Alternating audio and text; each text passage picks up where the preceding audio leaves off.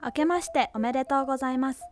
秋田県にかほ市旧上郷小学校を活用したにかほの魅力発信プロジェクトにかほのほかにラジオ。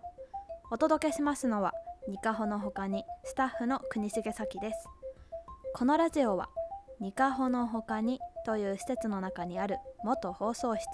スタジオ一軸からお送りしています。地域おこし協力隊としてにかほ市に移住した私が毎週にかほの魅力について発信する番組です。ということで今日私がにかほの他にお住まいの方にご紹介したいのは平泉本舗。平泉本舗は旧二カ穂町の平沢地区で室町時代から続く東北では最古全国でも3番目という二カ穂市が誇る歴史ある酒蔵です。平泉という名前は江戸時代にとびきりいい白い水と酒を称賛されたことから飛ぶ良い泉と名付けられました。平泉の蔵には鳥海山から湧き出る伏流水が流れていて仕込み水として使われています。酒造りは水と米が命。平泉の美味しいお酒はニカホの豊かな自然が作り出しているんですね。平泉の特徴は伝統の山灰作りへのこだわり。自然に存在する微生物の力で酒を仕込む昔ながらの製法です。空気中や蔵の中また木で作られた道具に住み着く微生物の働きによって美味しいお酒ができるなんてロマンさえ感じます。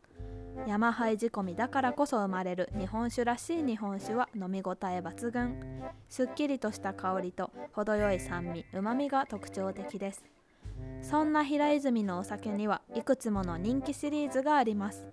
まずは「飛ぶ」という字が丸の中に書かれたラベルが印象的なマル秘シリーズ。日本酒造りに欠かせない酵母を使い分け特徴的なお酒が作られています。酵母の違いがこれほどに味の違いを生み出すのかと日本酒の奥深さを知れるシリーズです。また「飛天」という新しいシリーズはこれからの平泉を率いる27代目となる蔵元が新しい味わい次世代へ届けたいお酒を目指したブランドです。これから一人前の蔵元として鳥のように飛び立ちさえずりたいという思いが込められているそう。飛天には数種類ひばり白鳥ひななど鳥にまつわる名前が当てられています。若い世代にも日本酒を楽しんでもらいたいと食事との調和や飲み口の優しさが大切にされています。上質で美しいパッケージで贈り物にも最適な一本が見つかるはず。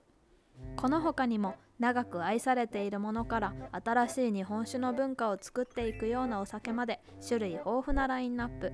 平泉の酒造りでは派手な桜の花よりも地味ながら膨らみのある梅の花のような酒を作りたいという25代目が残した言葉が今も指針となっているそうです。昔ながらの酒造りを歴史ある蔵で受け継ぐ二カ法を今も昔も支える存在です。家族や友人との集まりの時には平泉の一本をぜひ迎えてみてください。ということで今週ニカホの他に向けてお届けしたのは平泉本舗でした。来週もお楽しみに。